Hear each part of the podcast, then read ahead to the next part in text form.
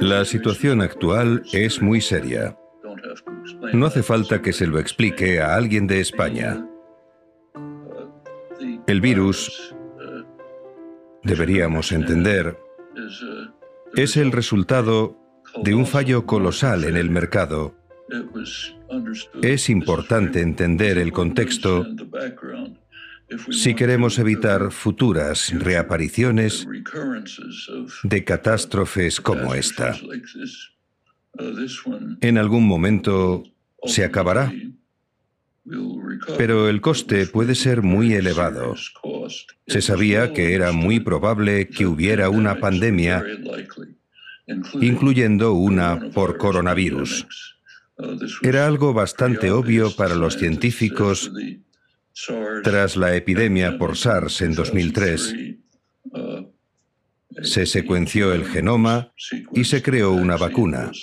Y todo acabó, pero el coste fue muy alto. Y se predijo enseguida que otros coronavirus aparecerían y que deberíamos prepararnos para ello. Se establecieron las bases, pero tiene que haber alguien que recoja el testigo y siga adelante. ¿Quién lo hizo? Nadie. Nos recuperaremos de todo esto. Nos hemos recuperado de plagas peores.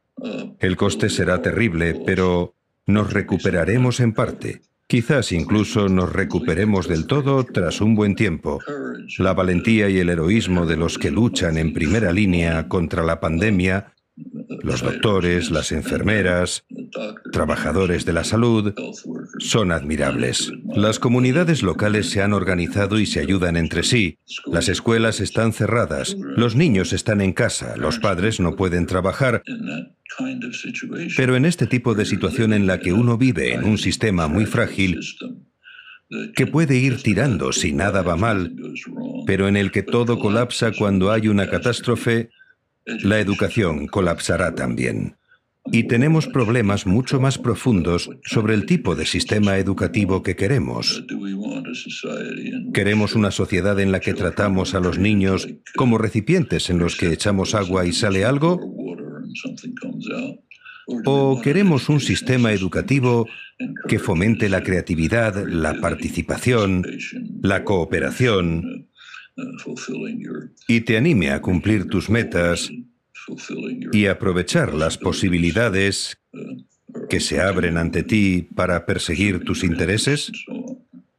No creo que sea cuestión de decírselo, sino de proporcionarles los estímulos y oportunidades para que sigan su propio instinto creativo, para que exploren el mundo todo lo que puedan en Internet, si es lo único que tienen, que hagan actividades creativas como puedan ser escribir, dibujar o construir cosas que les ayuden a entender el mundo. Esto se puede hacer a cualquier nivel. Por ejemplo, hay un proyecto interesante que se ha hecho con estudiantes más mayores, en el que se les formula la siguiente pregunta. ¿Cómo vuela un mosquito bajo la lluvia? Si calculamos la presión que ejerce una gota de lluvia sobre un mosquito, que se puede calcular, es tan grande que aplastaría a un ser humano. Así que, ¿cómo vuela un mosquito bajo la lluvia? Mientras lo estudian, aprenden un poco de física, un poco de biología, de nuestros organismos, etc.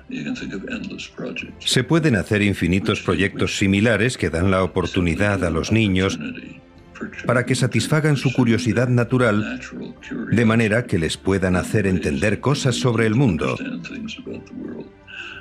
Y se puede hacer en todos los ámbitos, literatura, historia, lo que sea.